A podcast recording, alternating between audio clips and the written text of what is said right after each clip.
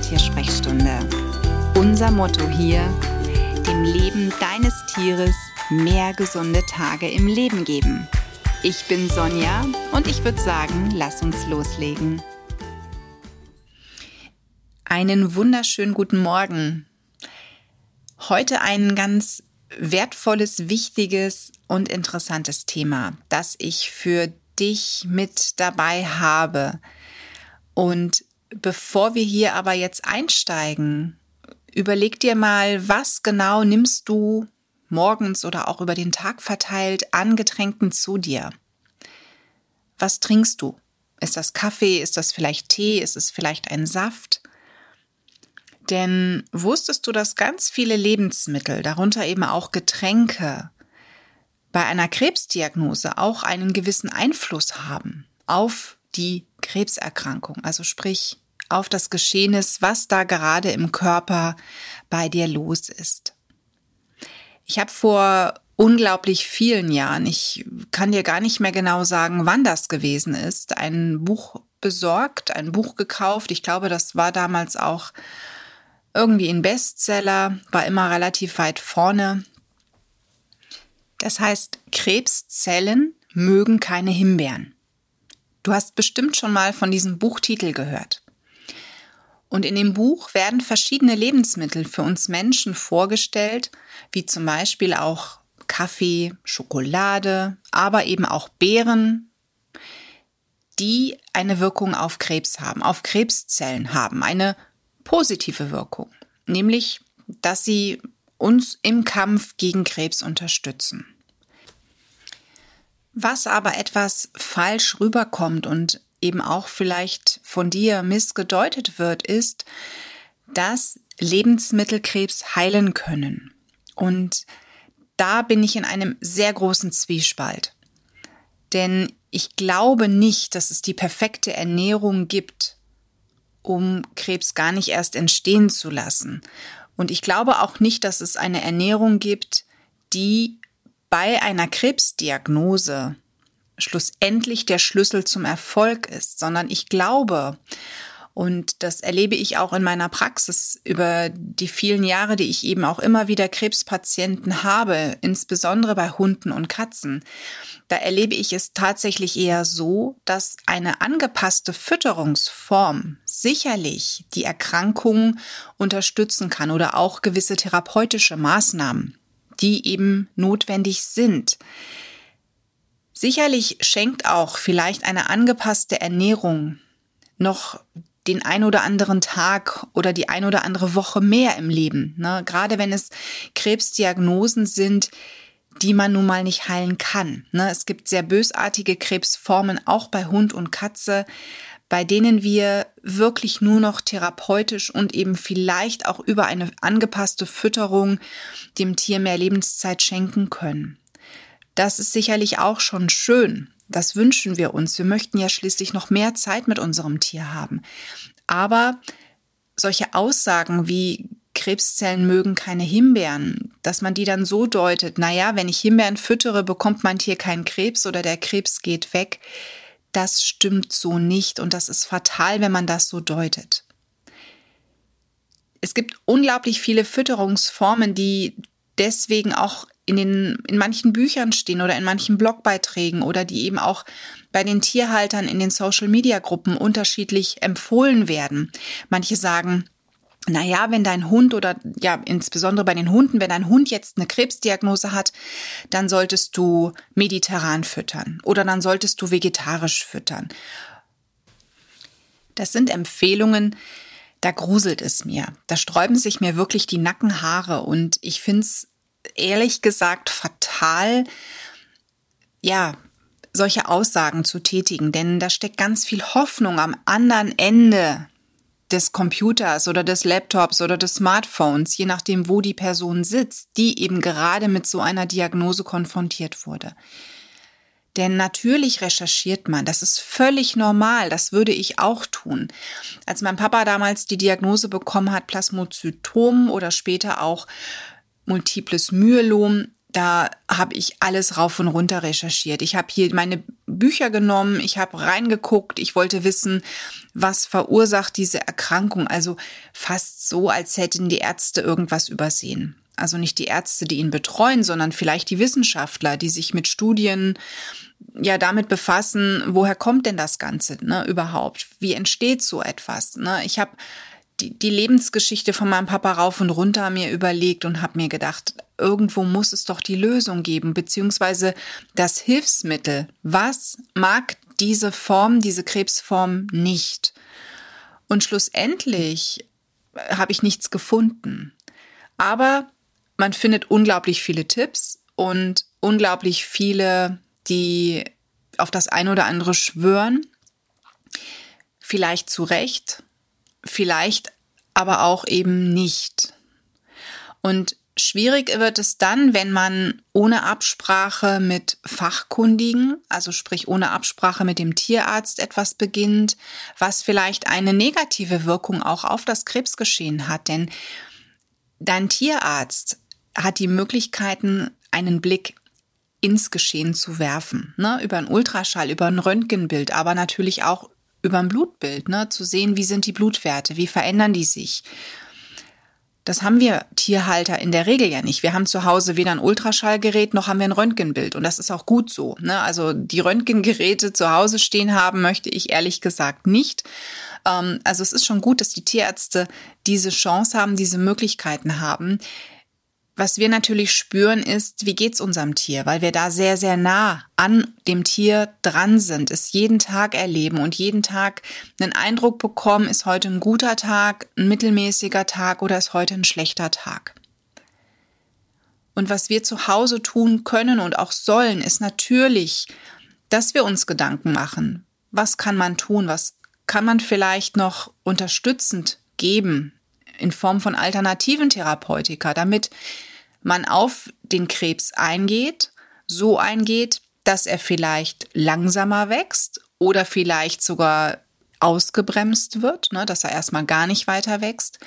Oder wenn zum Beispiel eine Bestrahlung oder eher eine Chemotherapie gemacht wird, dass das Tier diese gut verträgt. Ne? Also sprich, das Wichtigste ist eigentlich für dich zu Hause, wenn du einen Krebspatienten hast, dass du ihm beistehst, und dass du die Symptome, die durch das Krebsgeschehen oder die Behandlung des Krebses entstehen, dass du auf diese eingehst. Und da gibt es natürlich ganz viele Laientipps im Netz. Laien, meistens sind das Tierhalter, die eben so etwas auch miterlebt haben, die so etwas mitbegleitet haben, die von ihrem Tier erzählen. Und ich finde diese Erfahrungsberichte durchaus wertvoll und wichtig. Viel wichtiger ist aber, dass du immer weiß, dein Tier ist nicht identisch das Tier, was bei dem Menschen dort war oder ist, sondern dein Tier ist ein ganz anderes Tier. Vielleicht eine andere Tierart sogar, hat ein anderes Alter, hat vielleicht auch eine ganz andere Krebsform. Und dann ist nun mal die Frage da, was passt am besten auf dein Tier? Und zwar welches Präparat, denn es gibt unzählige und auch welche Dosierung. Dann ist noch das Thema, was machst du zu Hause bei der Fütterung? Wie ernährst du dein Tier? Das ist ganz wichtig. Das musst du auch immer im Blick behalten. Und ansonsten, wie geht es auch ansonsten deinem Tier? Es gibt Tiere, die sind super jung, aber trotzdem sehr träge und faul. Vielleicht hast du das genaue Gegenteil. Vielleicht hast du ein älteres Tier, was aber super quietschfidel ist und dem man nichts anmerkt. Und dann ist die Frage, passt wirklich das Mittel, was eben Tierhalter 1 erzählt, das war das Wundermittel, das hat alles geheilt, das war super, passt das wirklich dann zu deinem Tier? Und da wäre ich in dem Fall dann immer vorsichtig mit solchen Erfahrungsberichten von Laien. Das heißt, ich würde da immer empfehlen, bevor du nun in die Apotheke stiefelst oder aber online irgendwelche Läden leer kaufst, hol dir hier wirklich richtig gute Hilfe mit ins Boot. Krebs ist nicht mal ein harmloser Schnupfen. Krebs ist wirklich ein richtig schweres Geschehen, ein sehr schwerer Gegner, der es uns Tierheilpraktikern auch nicht leicht macht. Auch den Tierärzten nicht. Das ist also wirklich so eine Klasse für sich, bei der man ein richtig gutes Management braucht. Und zwar ein Management eng abgestimmt auch mit dem, was macht der Tierarzt. Das heißt, wir müssen uns die Medikamente vom Tierarzt anschauen, wir müssen uns die Therapie vom Tierarzt anschauen, wir müssen uns dann überlegen, welches Präparat aus dem alternativen Bereich passt für dein Tier, für diese Krebserkrankung, denn es gibt ja unzählige. Dann prüfe ich meistens noch, welches Organ ist vielleicht betroffen oder von wo aus könnte es noch unterstützend sein, dass wir tätig werden müssen. Da denken viele meistens nur an die Leber. Die Leber muss alles irgendwie wieder herausbefördern und so weiter. Und beim Krebsgeschehen haben wir oft schlechte Leberwerte. Das ist so der Tenor, den viele Tierhalter im Kopf haben. Da ist aber nicht nur eine Leber.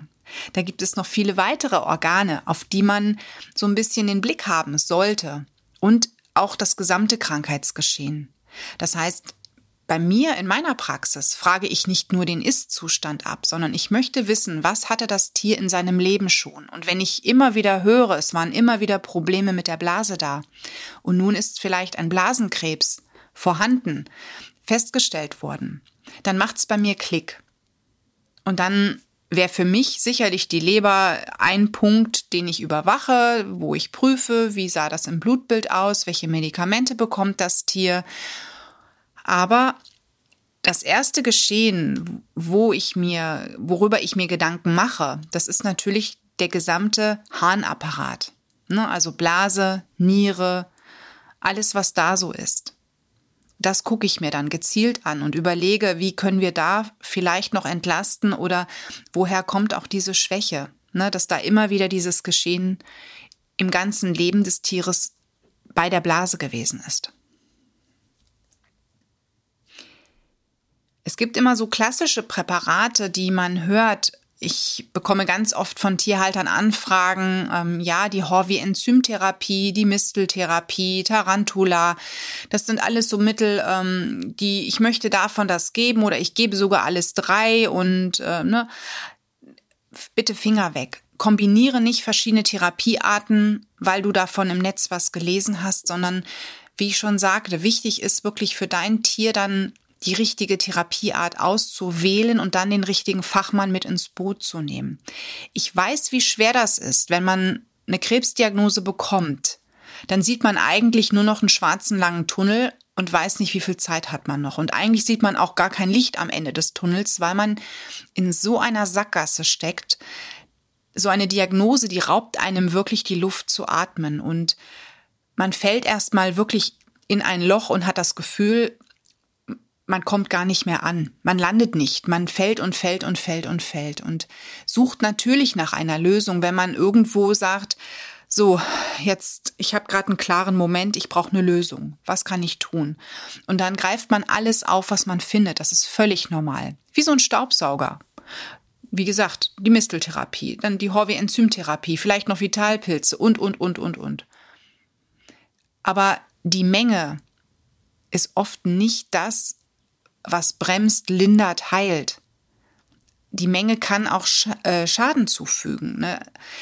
Deswegen versuch wirklich hier mal Stopp dir selber zu sagen, tief durchzuatmen und dir zu überlegen, bringt es dir was, wenn du total chaotisch vom Rechner sitzt und googelst als Laie, ohne ein tiefgreifendes Verständnis vielleicht auch für diese einzelnen Therapiemethoden zu haben. Ne? Ähm, vielleicht bist du belesen, vielleicht interessieren dich auch diese ganzen Therapiemethoden. Das finde ich auch immer wichtig. Ich finde es wichtig, wenn sich meine Tierhalter damit befassen.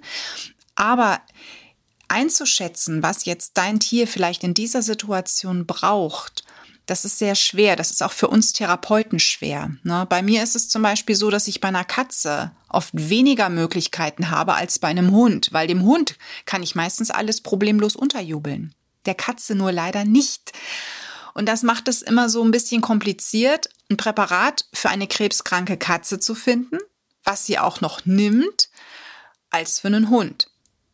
Ja, und beim Kaninchen oder beim Meerschweinchen sehe ich das oft sehr einfach, weil aufgrund der Größe kann ich die Tiere in der Regel gut fixieren und zur Not das Mittel, was das Tier halt braucht, ja, per Zwang oral ins Maul befördern. Das ist, meine Kaninchen mussten da alle durch und in der Regel machen meine Tierhalter das auch, dass sie das relativ einfach vielleicht mit noch einem bisschen Leckerchen oder irgendwas ins Kaninchen reinbekommen.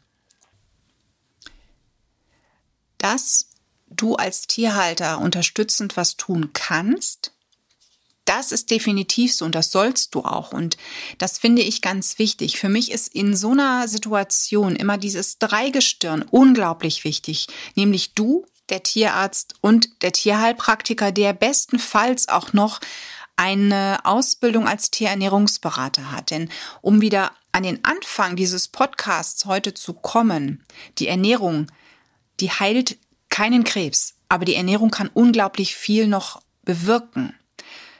Wir können da nämlich dann darauf achten, was bekommt dein Tier zu fressen, um die Verdauung etwas zu schonen, ne, um vielleicht auch so ein bisschen Leberschonen zu füttern, um vielleicht auch alles aus der Ernährung herauszunehmen, von dem man sagt, davon zehrt der Krebs, davon ernährt er sich ne, und zieht Energie.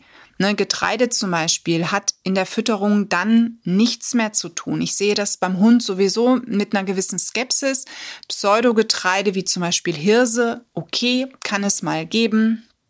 Aber klassisches Getreide gehört für mich nicht in eine Hundefütterung. Egal welche Studien es da gibt, dass der Hund äh, irgendwelche Herzerkrankungen bekommen kann.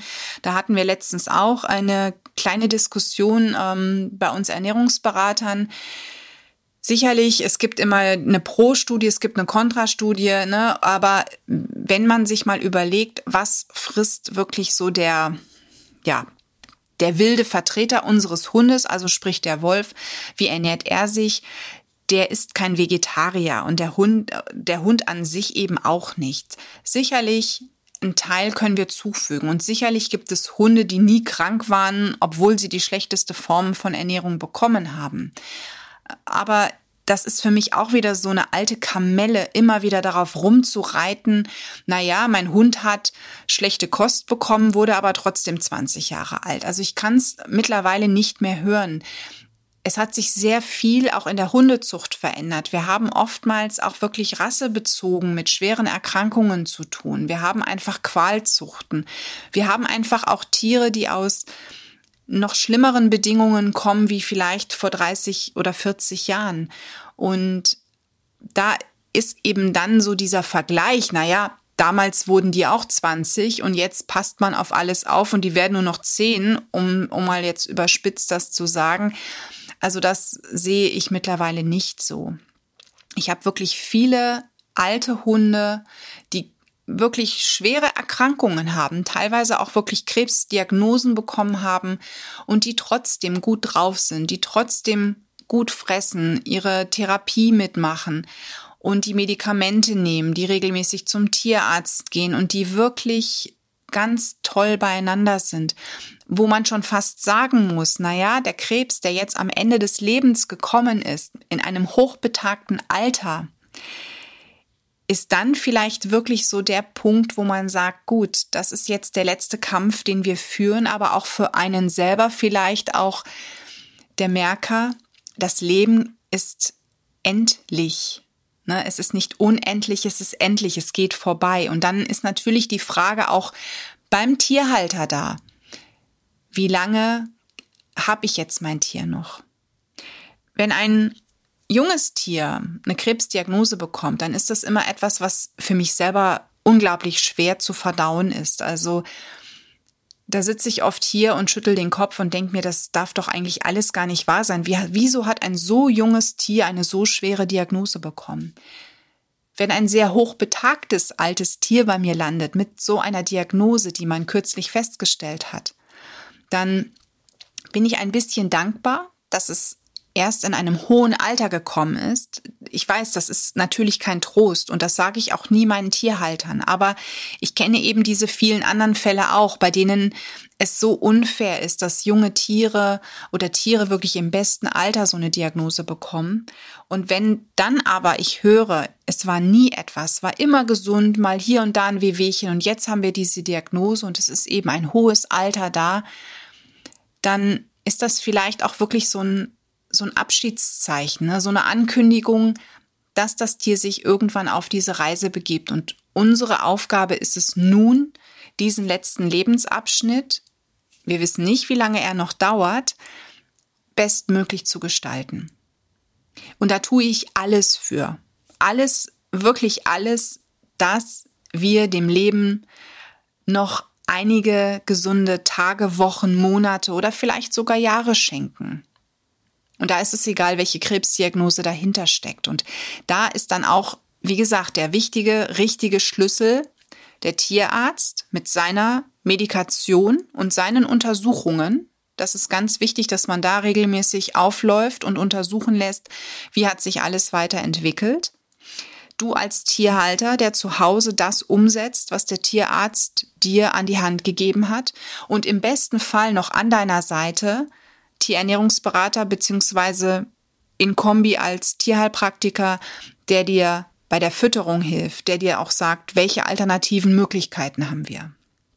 Und bei der Fütterung, ganz ehrlich, bei den alten Tieren, gerade bei den Katzen, die einfach da schon immer das mieseste Futter bekommen haben und jetzt partout keinen Bock auf einen Wechsel haben, würde ich nie den Wechsel machen, nie. Und auch bei einem alten Hund drücke ich oft ein Auge zu und sage, naja, dann soll der halt, auch wenn wir wissen, es ist jetzt nicht das höchste der Gefühle, es ist nicht super gesund, aber für ihn ist das alles, dann kriegt der Hund das noch.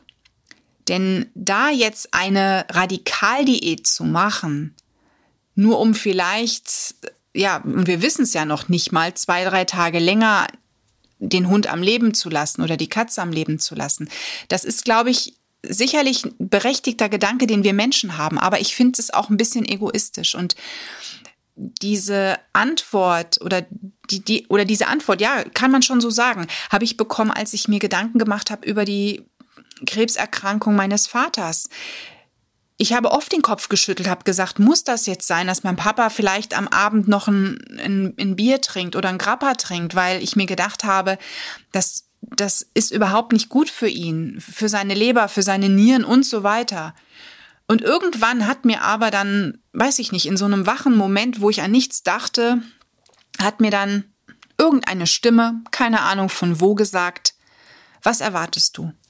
Soll der sich jetzt irgendwie ein Möhrchen schnappen und daran rumkauen, während alle um ihn herum Kuchen mit Sahne essen oder abends vielleicht ein Bierchen oder ein Glas Wein trinken? Was erwartest du?